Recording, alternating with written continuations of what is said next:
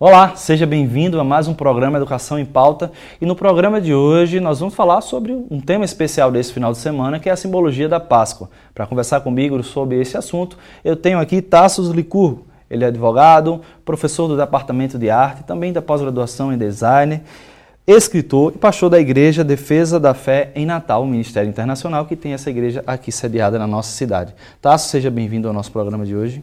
Agradeço muito pelo convite, é uma alegria, um prazer enorme eh, estar aqui para falar sobre temas tão importantes.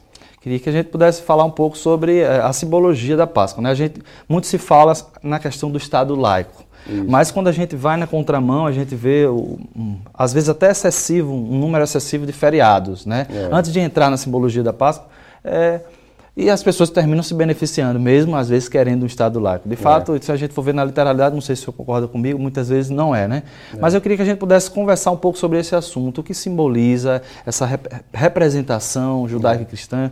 É, só um rapidamente sobre o Estado laico, né? O Estado laico é uma conquista do cristianismo. Uhum. Né? O Estado laico não é um Estado antirreligioso. Como muitos pensam, né? É, é um Estado que aceita e permite a liberdade da expressão uhum. religiosa. Não é contra a religião. Né? Então, só para esclarecer que o fato de memorarmos ou comemorarmos uma, uma passagem, um momento importante da história de um povo, é algo que, que vai ao encontro da ideia do Estado laico, que inclusive é a ideia cristã. Hum. Né?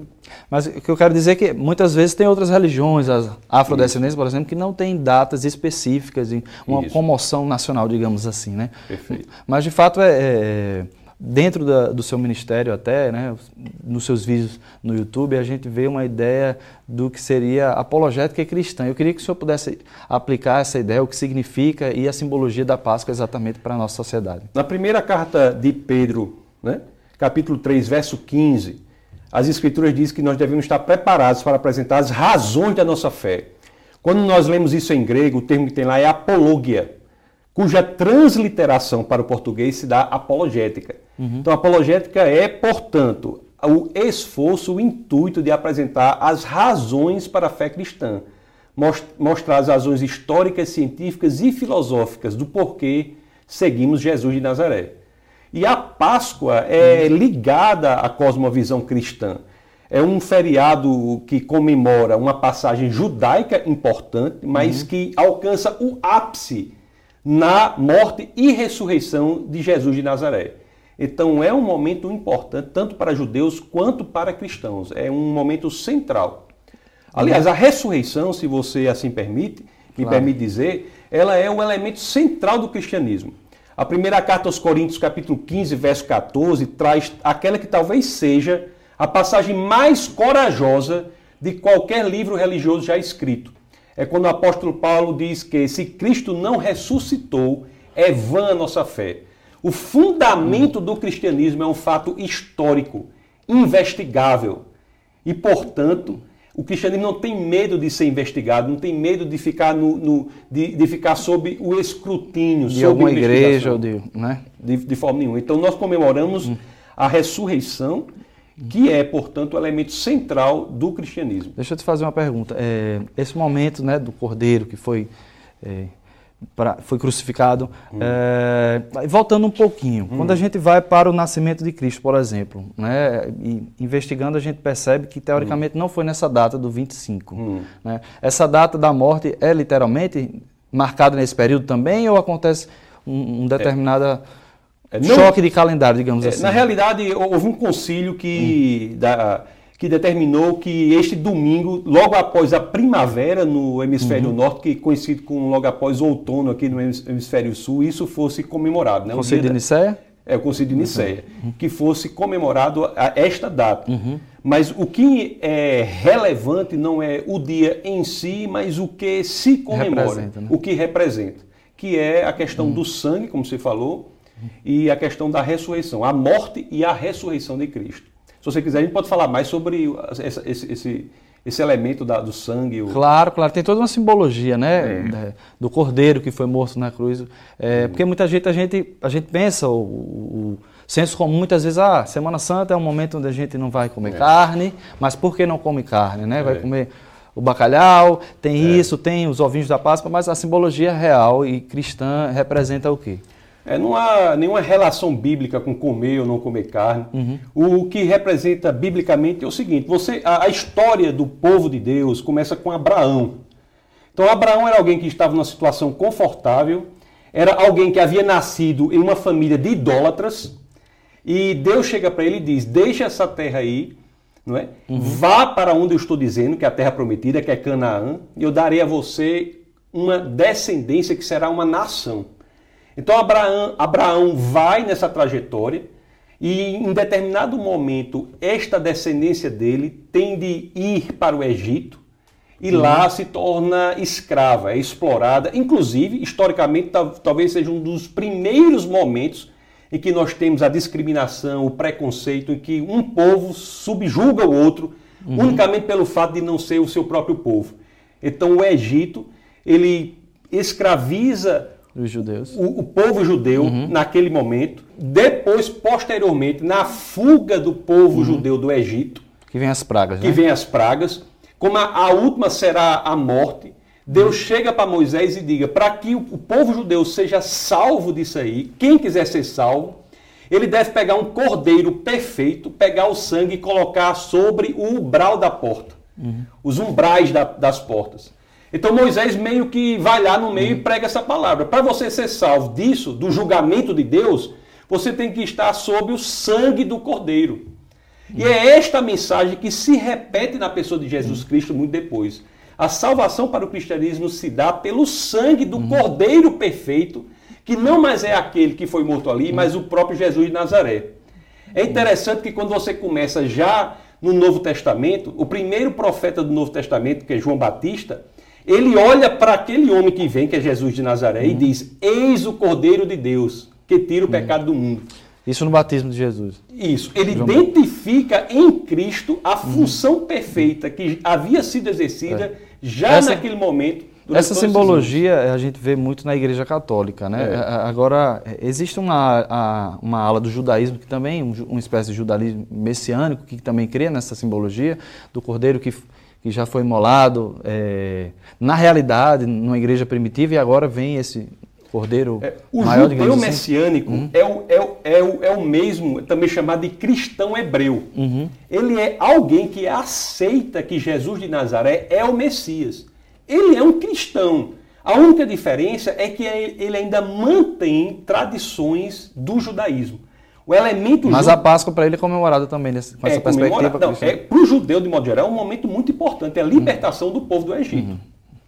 Só que para o cristão, isso tem um ápice, que é aquele momento da libertação né, do povo uhum. do Egito, aquele povo que acreditou na mensagem de Moisés, dizendo que quem estivesse embaixo do sangue seria salvo, esta mensagem encontra o seu ápice em Jesus de Nazaré, quando é o sangue dele, do uhum. Cordeiro, perfeito, que é Jesus, que dá a salvação a todos aqueles que creem nessa mensagem. Deixa eu te fazer uma pergunta. É, é praticamente foi criado um calendário, né? Hum. Na terça-feira, é, Jesus amaldiçoou a figueira, hum. e aí por aí vai até o dia da última ceia, crucificação de Jesus na sexta, no sábado. Isso. É, essa via, né, é, ela é uma representação do que aconteceu na Bíblia ou tem também algumas coisas que foram adicionadas por alguma igreja dentro dessa comemoração? Não, você, você tem o, a cronologia uhum. do que acontece historicamente, né? Mas uhum. a Páscoa em si comemora o quê? A morte e a ressurreição, ressurreição. de Cristo. Cristo vencendo a morte. Uhum. Né? Hoje em dia, por exemplo, para quem crê no ápice desse acontecimento, não faz mais sentido matar nenhum animal. Uhum. Porque o, o, sacrifício perfeito já foi feito.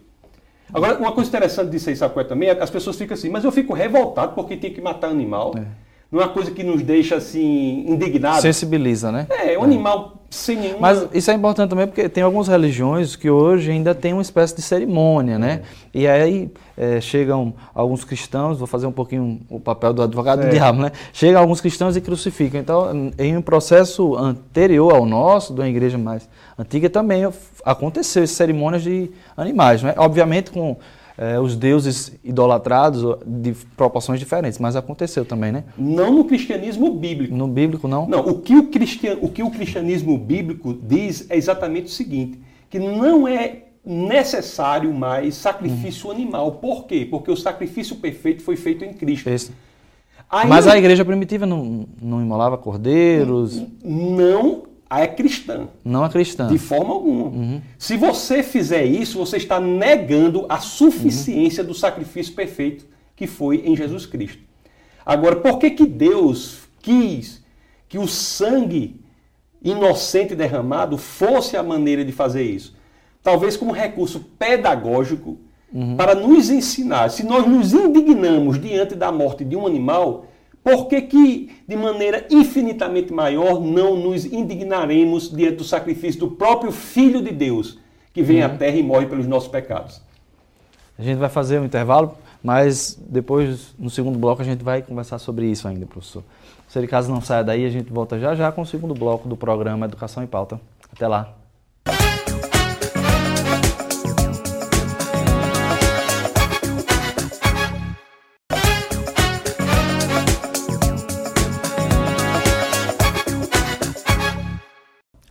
Voltamos com o segundo bloco do programa Educação em Pauta e eu continuo a conversar com o professor, advogado, escritor e também pastor Tarsus Licurgo. A gente está falando sobre a simbologia, exatamente sobre o período que estamos passando da Páscoa.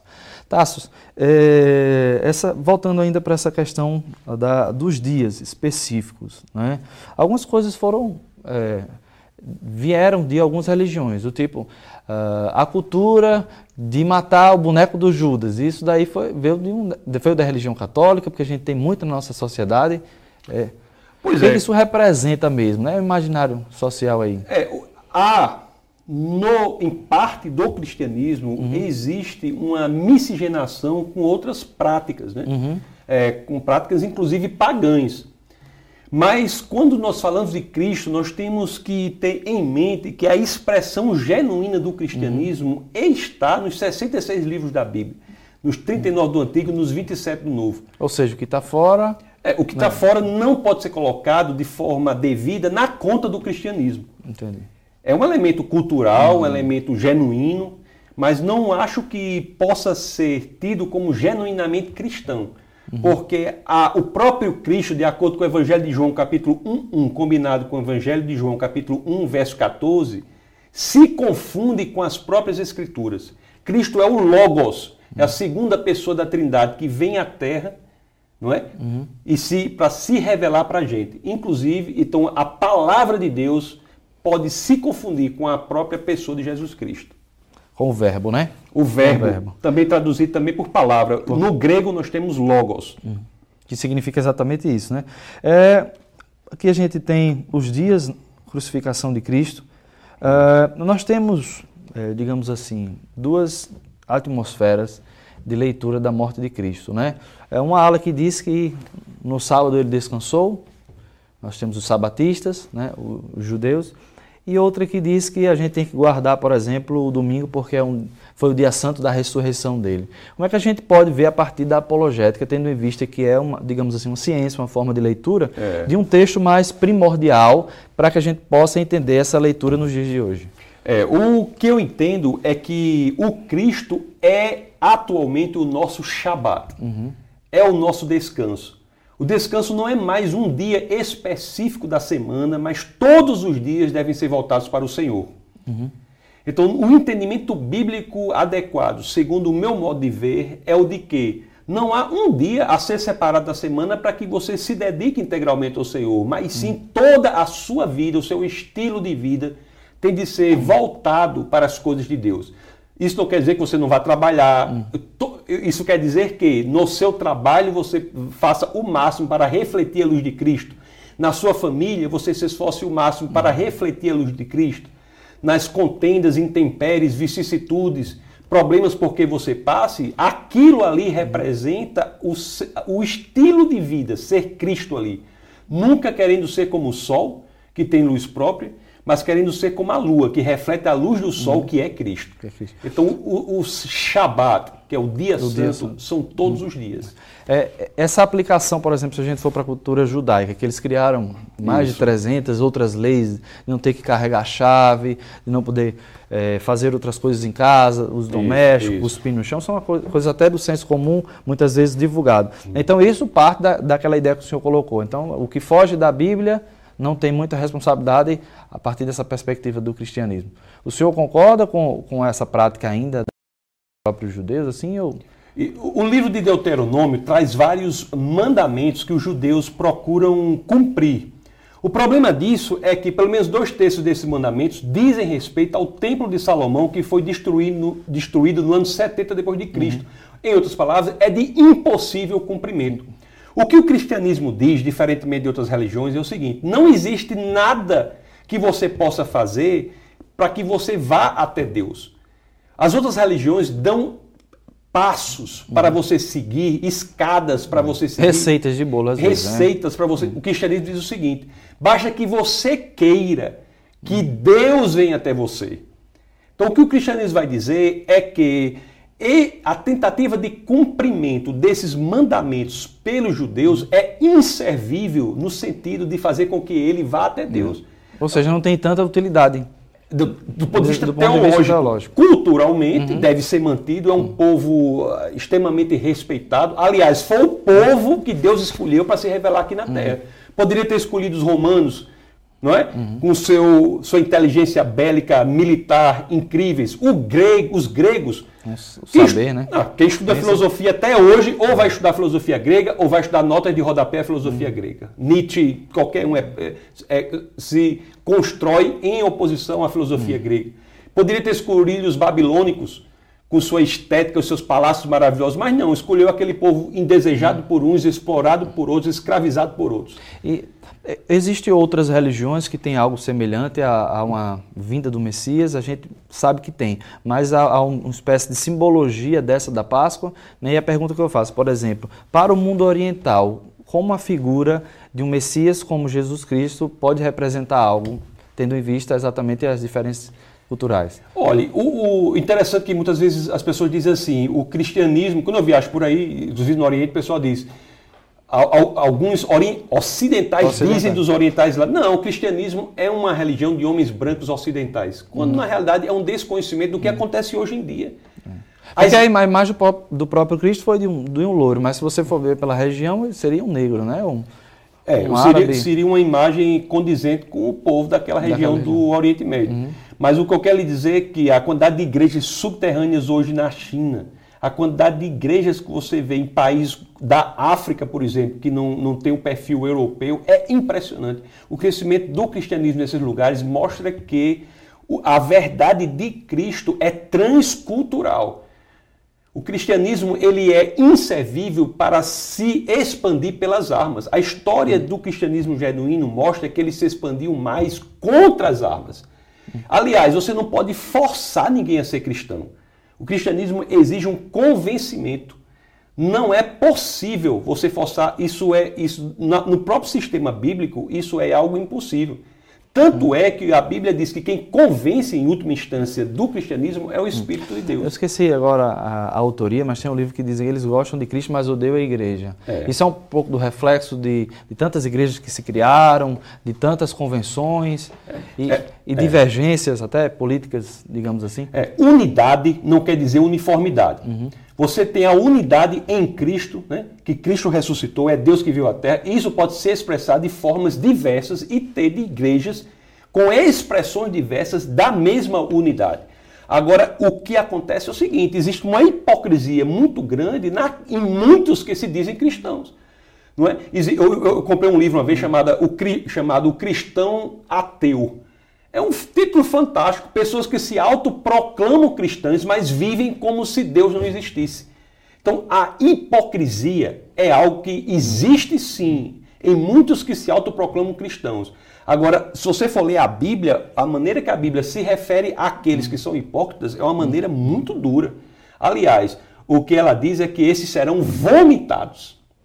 Então, agora, o que nós temos que ter em mente é o quê? Se há um desvio da maneira de conduta que encontramos na pessoa de Jesus de Nazaré, nós não podemos julgar o cristianismo pelo desvio que se faz hum. dele. O cristianismo genuíno é aquele que está na vida e no exemplo de Jesus Cristo. O que se desvia disso é hipocrisia, não podemos colocar na conta do então, cristianismo. Então, nessa perspectiva, é... como então a gente ritualizar ou passar por esse momento da Páscoa? Fazer uma Santa Ceia seria uma espécie de rememoração desses últimos dias de Cristo? Quais seriam as outras tradições? Porque a gente vê muito a questão do ovo da Páscoa, né? Então já, faz, já vou fazer um, uma pergunta que liga a uhum. outra. E como é que foi introduzida essa outra cultura, né? É. Um... A paganização, né? Dos elementos importantes religiosos é o que acontece em todas as esferas. A questão do ovo da Páscoa ou do ovo de galinha em alguns lugares. Eu estudei na Noruega um tempo, eles pegavam. Começaram a pintar, né? Antes de, de, Isso, de chocolate. Né? Perfeito. Isso tem muito a ver com o início da primavera, não é? Porque o dia da Páscoa coincide com o primeiro domingo depois do início da primavera, que para nós aqui é o outono, uhum. do hemisfério sul. Abaixo uhum. do Equador, iniciou-se o outono aqui, acima do Equador iniciou-se a primavera. Então é como o, o ovo ser um, o início da vida, começando a vida que nós vemos na primavera, a vida começa uhum. a florescer.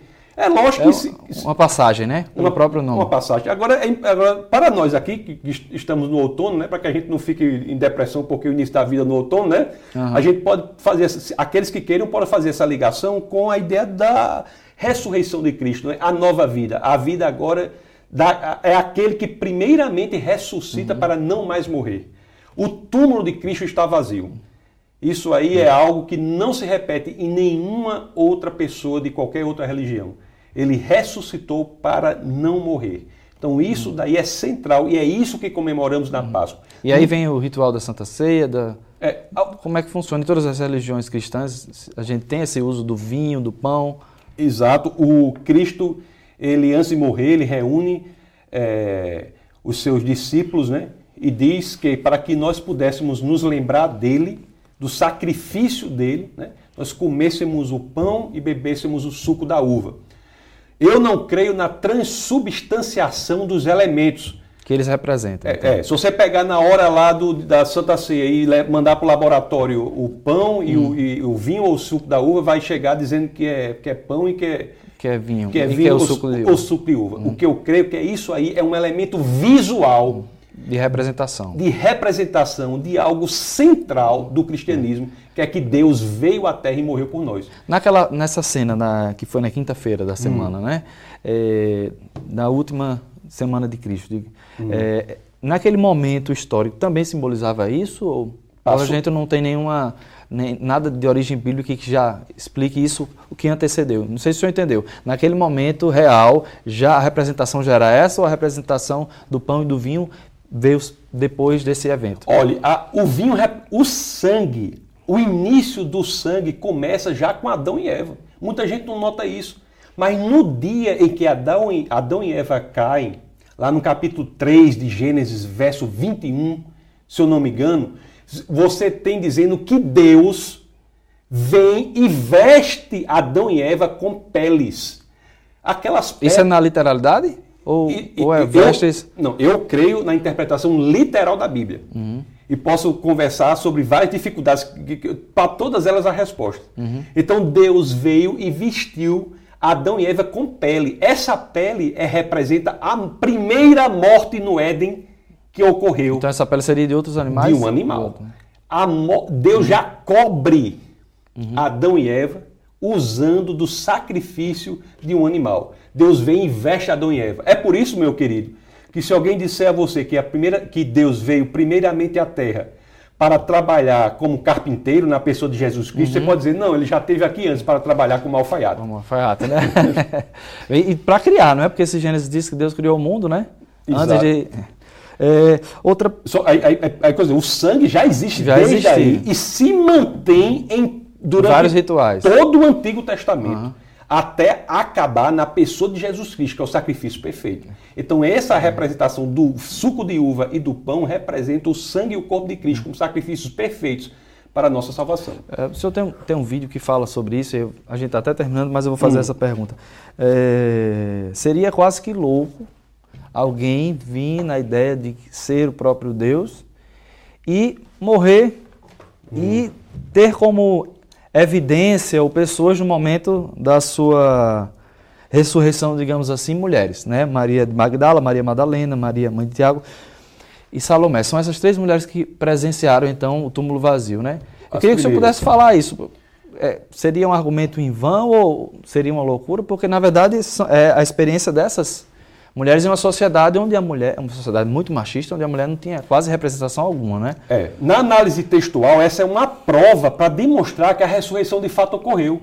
Porque se aquele texto tivesse sido escrito para passar uma ideia de algo que não ocorreu, fosse uma peça de ficção construída para convencer alguém, jamais os autores teriam colocado como primeiras testemunhas daquele que é o elemento central do cristianismo, mulheres. Uhum. A mulher na sociedade judaica, não, o testemunho dela não tinha qualquer valor. Aliás, vale nada, né? aliás, foi com Cristo notadamente no exemplo da mulher samaritana, que a dignidade da mulher foi elevada a, a lugares jamais pensados anteriormente. Então, isso é demonstração de que aqueles autores, ao, ao narrarem uhum. o fato da ressurreição, tiveram, talvez contra a vontade deles, uhum.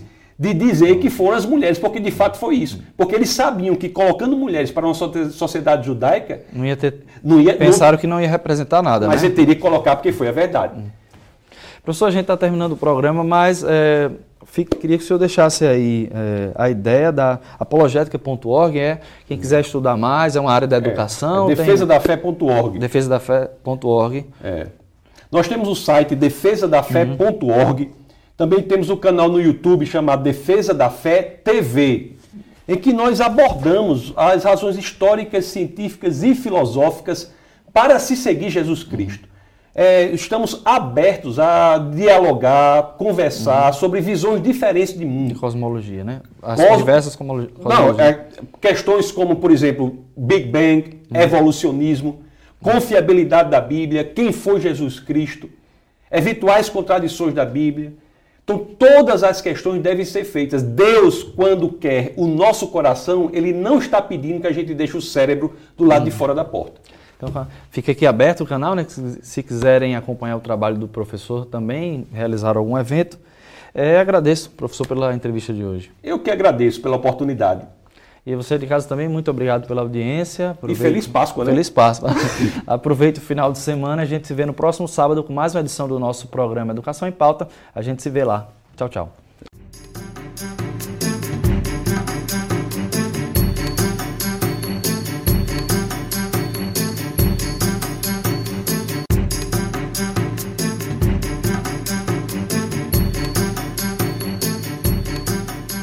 Ministério Internacional Defesa da Fé.